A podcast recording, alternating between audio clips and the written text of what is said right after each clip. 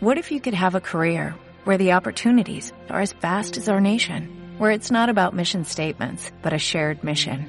At U.S. Customs and Border Protection, we go beyond to protect more than borders, from ship to shore, air to ground, cities to local communities. CBP agents and officers are keeping people safe. Join U.S. Customs and Border Protection and go beyond for something far greater than yourself. Learn more at cbp.gov/careers. El siguiente programa es Clasificación A, contenido dirigido para todo público.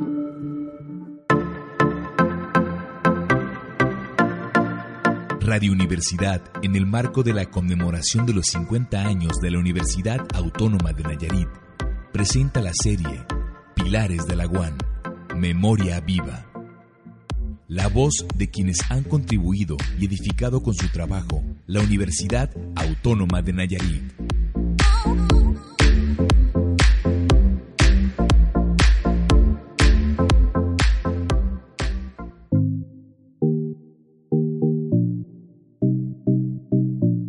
En este capítulo de la serie Pilares de la UAN, Yaritza Aranguré, egresada de Psicología y mejor promedio de su generación, conversará con Angélica Cureño acerca de su infancia en Milpas Viejas en Tecuala, de los primeros años de estudios y los retos que sortea día a día desde una silla de ruedas. Su historia está marcada por un antes y un después, producto de la inseguridad y es similar a la historia de cientos de universitarios que destacan por sus capacidades, sin dejar que nada los limite. Comenzamos.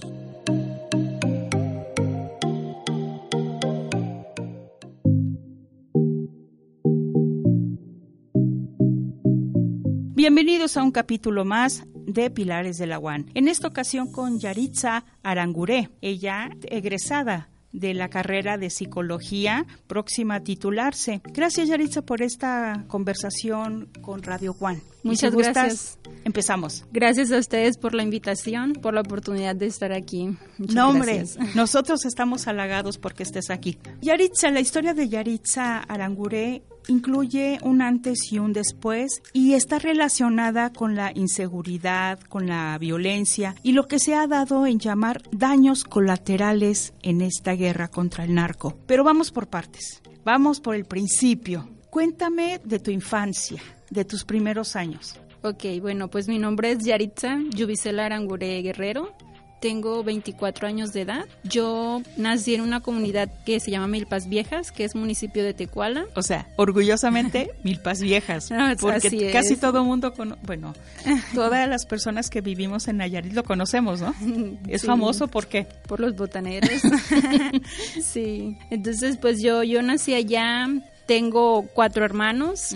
Eres la mayor. Sí, soy la mayor. Bueno, somos cuatro en total, los tres son varones. Yo soy la, la hija mayor. Y pues yo vivía allá, ¿Cómo fue tu infancia en Milpas Viejas? Pues de hecho prefiero mil veces estar allá. Me encanta, me encanta estar allá porque el ambiente que se respira, las personas. Es sea, totalmente total- campirano, ¿no? totalmente diferente. Sales a la calle y no hay persona que no te hable, te echa el grito y, y todo sea muy diferente el vivir en una en una ciudad. Que son más, somos más aislados, ¿no? Sí, sí, O cada más quien reservados. en su mundo, como dicen. Exactamente. Entonces creces en Milpas Viejas. Sí, ahí, Haces la primaria ahí. ahí pues estudié el preescolar, la primaria y la secundaria, ahí en, en mi pueblo. ¿Y la prepa? La prepa, en la prepa tuve que, que salir de, de ahí porque pues no había, tuve que ir al municipio, a Tecuala, a estudiar en la prepa número 4 de, de la universidad y desde ese fue un cambio pues del salir de, del rancho pues como dicen, ¿verdad? Que son que 20 minutos, Sí, ¿no? 10, 15, o sea, Pero era salir pero ya era rancho. diferente, o Claro. sea, diferente el ambiente. Era la cabecera municipal. Sí, exactamente. Es como enfrentarse nuevos retos, eran de hecho. Para ti sí era un nuevo sí, reto. sí, por supuesto. Cada, pues cada etapa de, de estudio, pues es un nuevo reto que uno va enfrentando. Claro. Entonces, Entonces la prepa ahí en la cabecera. ahí en la cabecera, sí. ¿La terminas? Sí, sí, la terminé. ¿Eras aplicada? Siempre ¿O eras sido- así como del promedio? Dinos la verdad. Siempre fui buena estudiante, así, así me consideraba, me considero, pues siempre cumpliendo con mis responsabilidades, porque pues era lo único que, que me correspondía hacer. O sea, yo tenía que estudiar porque era lo que mis papás hacían por mí, ellos me daban el estudio, entonces siempre, de hecho, desde el preescolar, yo pues de los mejores promedios, iba en la bandera Ah. y todo eso, en la O sea, escolta. ya es trayectoria lo tuyo. Sí, sí. Entonces, pues en la prepa también fui de los mejores promedios. Muy bien. Sí, De allá decides migrar acá, ahora sí a la capital. a la capital. ¿O cómo se da esto? ¿Cómo se da? Bueno, yo estaba en, en tercero de prepa. Fue cuando me pasó un accidente. Ah, ahí tenemos el día. Ajá. Sí, yo pues iba a la prepa normalmente, pues como primero o segundo año. Entonces fue en tercero de, de prepa cuando a mí me sucedió. Yo pues me tocó estar, pues ya no sé si en el momento equivocado o en el momento que me tocó estar, ya no sé cómo definirlo. Pero bueno, este... ¿Quieres fue en el hablar año... del día? Sí, sí, está bien. Ok. De hecho, fue un 13 de octubre del 2012. Eh, fue como a las 8 o 9 de la noche. Nos dispararon. Yo iba con mi pareja y nos interceptaron pues una, una camioneta, nos chocó y, y tiraron un disparo. Entonces ese disparo pues fue para conmigo. El disparo me, me dañó los dos pulmones y la médula. Entonces yo estoy en silla O de sea, ruedas. se alojó en tu espalda. Ajá, entró por el costado izquierdo y la bala quedó acá en el, en el lado derecho. Ah, entonces Ahí esta es la trayectoria. Ajá, los pulmones. Ajá, los dos pulmones y pues lo que dañó fue la médula espinal a nivel T9 y T10. Eso significa pues tener una parálisis de, del tórax hacia abajo. Entonces de... Pues, sí, de- Medio cuerpo, Ajá. digamos. Sí, eso significa perder pues total movilidad, perder control de esfínteres. Eso biológicamente, pero perdí muchas cosas. Claro, pero Sí. vamos por partes. A ver, el accidente, ¿cómo lo llamas? Ajá. El evento, el accidente, el infortunio, ¿cómo lo llamas ese día? Pues fue un accidente, así el lo llamo. accidente es antes de que termines la prepa. Sí, yo estaba, pues fue en octubre, en agosto entré a tercer año, tercer año de prepa y en octubre fue cuando me sucedió el accidente. Entonces, a ver, tienes un periodo de inestabilidad lógico. Sí. Sí, no sé si te deprimiste, si te enojaste, si te no sé si no podías comprender qué sucedía. ¿Qué pasó post accidente? Ok, bueno, pues desde el momento, o sea, que a mí me pasó, que me dieron el disparo, pues yo perdí el conocimiento. Ya cuando yo desperté, pues yo ya estaba en el hospital. Pues a mí me decían, sí, que tenía una lesión medular, pero pues, ¿qué implica tener una lesión medular? Yo desconocía totalmente que No eras consciente de tu realidad. no era consciente de mi realidad, no sabía pues entonces, de hecho tuve que investigar por mi propia cuenta porque pues lo que me decían los médicos pues tampoco era como que muy No aclaraba, explícito, ¿verdad? ajá. Claro. Entonces, no sé, a lo mejor por miedo de decirme las cosas reales. Pues, o por yo- no empeorar tu Ajá, estado de ánimo, sí, ¿no? Probablemente. Entonces, después de eso, pues estuve tiempo en el hospital, ahí estuve varios tiempos, creo que como un mes, ahí duré entre... Pues me operaron después para poderme sacar la bala, para no dejarla ahí adentro. Me iban a poner unas barras estabilizadoras en la espalda, porque según los médicos yo no iba a poder ni siquiera sentarme por el daño que había causado la bala en la, en la, en la médula. Entonces, supuestamente necesitaba unas barras en la espalda para poder Como estabilizarme. corsé. Ajá, pero me las iban a insertar, pues. O sea, de hecho me abrieron la espalda y todo, pero no las necesité al final de cuentas. Muy invasivo, ¿no? Sí, sí. Creo. Sí, personas que, que ya lo tienen me han comentado de eso, que, que, que afortunado que no fue Que necesaria. no lo Ujú. necesitaste. Qué bueno. Después del accidente se vienen muchos cambios.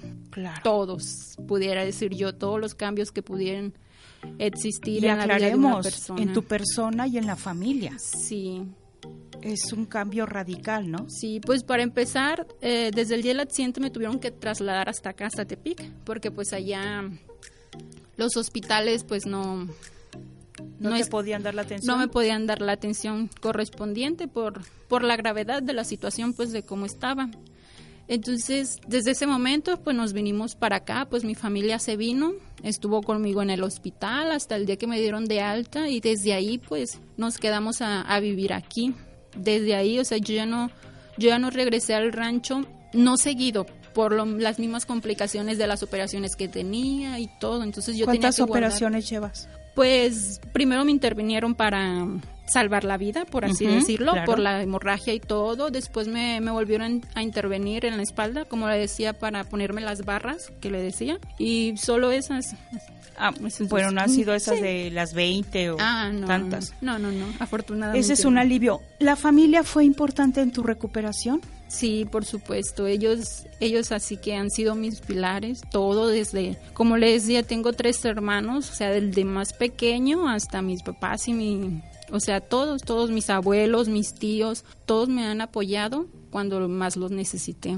Esto es, tuvieron que ser fuertes por ellos y fuertes por ti. Creo de alguna manera, ¿no? Creo que fue como mutuo, o sea, a veces yo los miraba a ellos ser más fuerte que yo. Entonces yo decía, pues es que pues tengo que ser fuerte, ¿no? O sea, si ellos están haciendo más por mí, o sea, yo también tengo que que pagarles con la misma moneda, o sea, no puedo quedarme aquí este rendida. Entonces, nosotros mi mamá, mi hermano pequeño y yo nos fuimos de, de aquí de Tepit, fuimos a Aguascalientes porque cuando recién salí pues todavía no cumplía los 18 años y me inscribieron a, al Teletón. Entonces para que yo pudiera tomar rehabilitación. Nos fuimos y dejando a mis otros hermanos acá. ¿Con tu papá? Ajá. Mi papá se fue con nosotros primero, ah, ajá, pero entonces se quedaron con los abuelos. Sí, con los abuelos. Entonces, pues no sé, será que me sentí no sentía como que mucho avance porque Er, no eran tan repentinas las, las terapias que me daban. Ajá. Entonces, por una cosa u otra, duramos aproximadamente como mes y medio, dos meses y nos regresamos. Entonces, yo seguí tomando terapias aquí y de repente sale una oportunidad que un médico que era muy bueno, entonces nos hablaron de Tijuana. Entonces, nosotros nos fuimos, nosotros nos fuimos ahí sí, mi mamá, mi hermano pequeño y yo. Y dejamos a mi papá y a mis tres hermanos acá solos. Ellos seguían estudiando. Sí, ellos Tú estabas en tu recuperación andaban buscando tu recuperación y por un lapso queda suspendida la escuela. Sí, sí. ¿Ok? ¿Así va? Sí, así es, así es yo pues dejé de estudiar porque lo primero era pues la recuperación y la salud. Para mis papás pues también era lo primordial, o sea, entonces buscaban de una u otra manera, pues yo creo que al principio nadie nos resignábamos como al diagnóstico, ¿no? O sea, de decir es que ya no va a poder caminar. La esperanza por delante, ¿no? La esperanza, la fe, pues somos familia de mucha fe. Entonces, fuimos, como le digo, a Aguascalientes, después nos fuimos a Tijuana y pues nos decidimos venir porque pues fue cuando yo empecé a investigar, a leer, empecé a conocer personas con mi misma discapacidad que ya tenían tiempo, o sea, que ya tenían años y que habían probado y quizás las mismas cosas o hasta más que yo por hacer. Entonces es algo que, que ahí queda, o sea, tienes lesión medular, igual, no sé, años posteriores pues habrá algún tratamiento, no sé qué, pero ahorita no, no hay. Entonces regresan a Tepic y se quedan a vivir aquí. Aquí fue cuando yo decido, los estudios. Ajá, fue cuando yo decido estudiar. Bueno, en la prepa la terminé, o sea, la terminé y todavía perdí un año perdí un año en que no hice nada, pues me dedicaba a mi rehabilitación y en el 2014... Bueno, sí es hacer mucho, ¿verdad? Pero bueno, pero no en la escuela. Sí, ajá. Ok, entonces en el 2014 fue cuando yo decidí tomar una carrera, seguir con mis estudios. ¿Tú sola te pusiste a pensar, a ver, Yaritza, ¿qué vas a hacer? de tu vida? ¿Te pusiste a proyectar o simplemente fue el impulso de vida? Pues yo después de, del accidente pues estuve en, me llevaban a procesos psicoterapéuticos, o sea, yo estuve en terapia, entonces eso fue lo que me ayudó bastante a mí. Entonces, de ahí parte también mi interés por estudiar psicología. ¿Tu salud mental también la cuidaron? Sí. Ah, eso es importante. Eso es importante. Creo que, que ese fue el parteaguas, pues, o sea, y hasta eso fue lo que nació en mí para decir, o sea, quiero estudiar psicología. Claro. Entonces, para mí, o sea, de ahí parte todo. Yo pues llegué a una estabilidad emocional, o sea, después de todo lo que pasé, llegué a una estabilidad emocional en donde dije, bueno, ¿qué sigue ahora? Tuviste que trabajar tus miedos, tu cólera, tu enojo, tu frustración, todo eso se tiene que trabajar en la terapia, ¿verdad? No quería ni salir, o sea, te creo. Miraba cualquier camioneta sí, yo me imaginaba lo que no, o sea, sospechaba de todo. Sí, eso que llaman daños colaterales, de veras, hay quien los menciona y no tiene ni idea lo que está pronunciando. Sí. No tiene ni idea de qué se trata esto. ¿Y con qué promedio terminaste la prepa? La prepa con 98. ¡Ay! 98 ¡Ay! Sí. Sí, de hecho, pues estaba en la escolta cuando recién, pues ya en tercero me eligieron para la escolta, pero pues no pude continuar. porque si yo hubieras podido con todo y Sí, sí, sí, pero mi estabilidad emocional no estaba para eso. O sea, no querían ni salir, literalmente. Y entonces llegas a la universidad. Llego. ¿Cuáles son los cambios? Pues primero nos venimos mi mamá, mi hermano pequeño y yo acá a estudiar. Duramos como un año, un año y medio acá. Pues ella me llevaba a la escuela, hasta con mi hermanito, o sea, todos nos adaptamos nosotros tres, mientras mis hermanos y mis papás estaban pues allá en el rancho.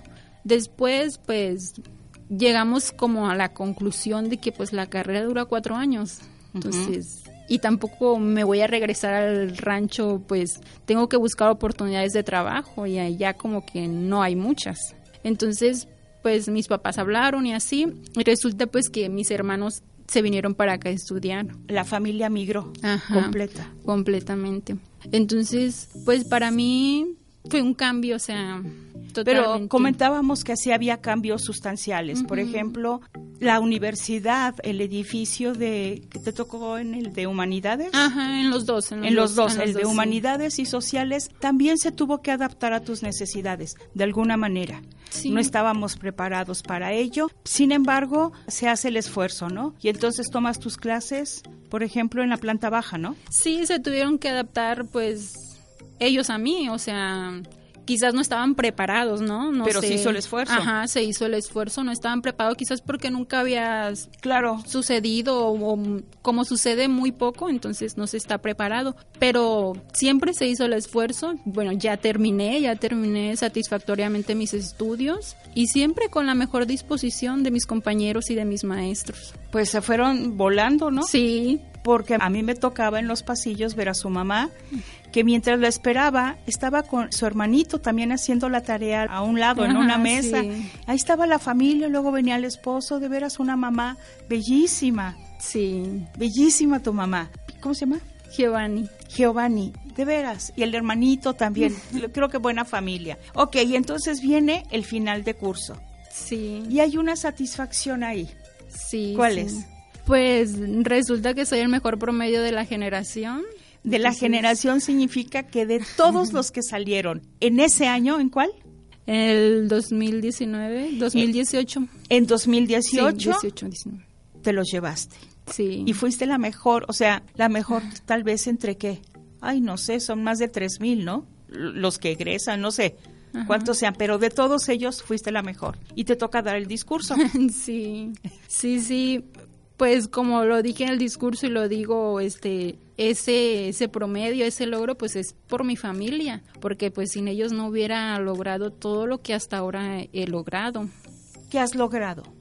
Ahora que lo ves en retrospectiva y que dices, estas son mis circunstancias, ¿cómo lo valoras? Pues ellos me han ayudado desde el poder salir, el poder ser más independiente, o sea, poder salir y decir voy a ir a tal lado sin necesidad de llevármelos, sin necesidad de que ellos vayan conmigo. Entonces me han ayudado, o sea, literal a reempujar la silla desde el principio, a traerme a la escuela, a poder terminar mi, mi carrera, que, que fue un lo, es un logro para mí, o sea, es el mayor logro que, que hasta ahora lo veo. O sea, si lo consideras un muy buen logro. Sí, sí, sí. Porque hubo bastante empeño, supongo, ¿no? Sí. ¿En algún momento pensaste, de veras ya no quiero continuar? Sí, sí, sí lo pensé, este, lloraba a veces en la noche porque, pues es que si tener una discapacidad es difícil, asistir a una universidad teniendo una discapacidad es más difícil porque no está adaptado.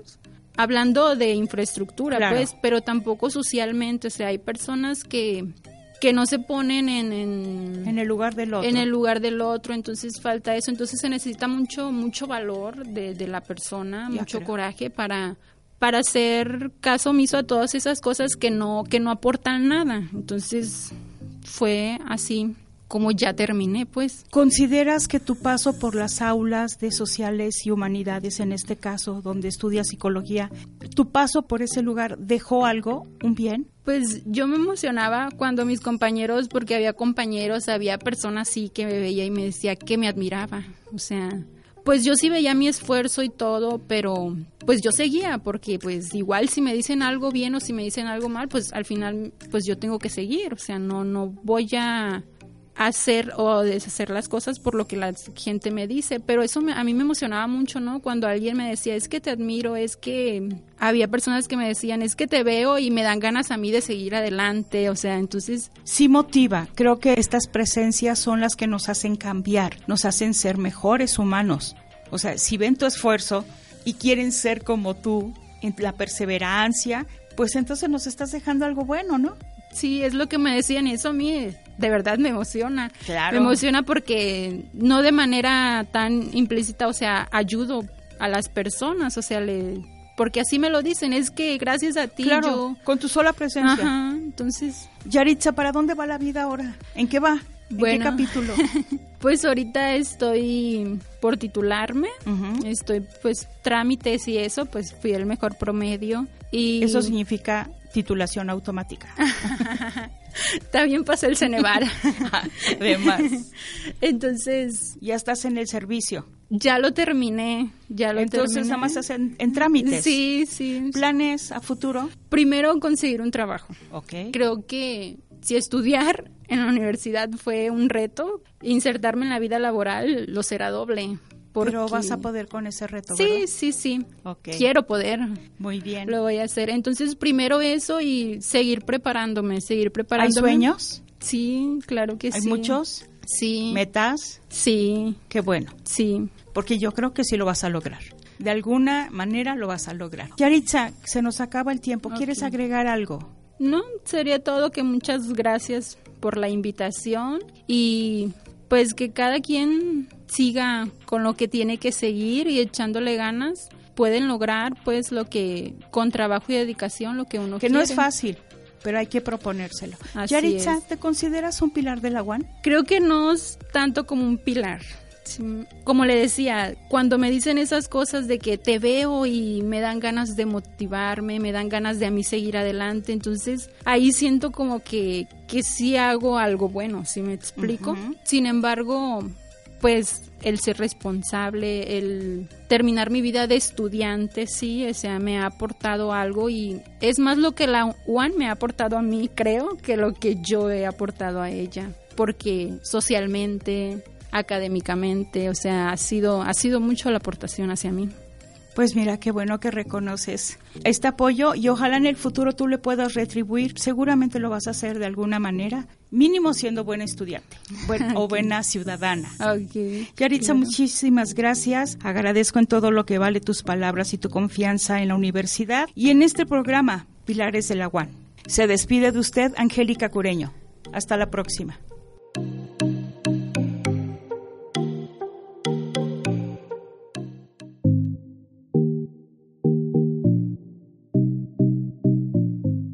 A propósito de Pilares de la UAN, este 2019, al cumplirse 50 años de vida universitaria, se han concretado 367 obras de construcción, rehabilitación y equipamiento en todas las unidades académicas, con una visión incluyente, un avance que garantiza el rendimiento de la comunidad universitaria y que traducido a números significa más de 40 generaciones de egresados insertos en la vida productiva de la entidad.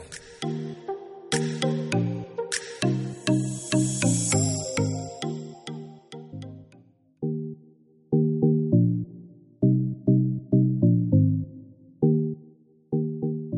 de la UAN es una producción de Radio UAN a cargo de Angélica Cureño al micrófono y Juan Carlos Castañeda en controles.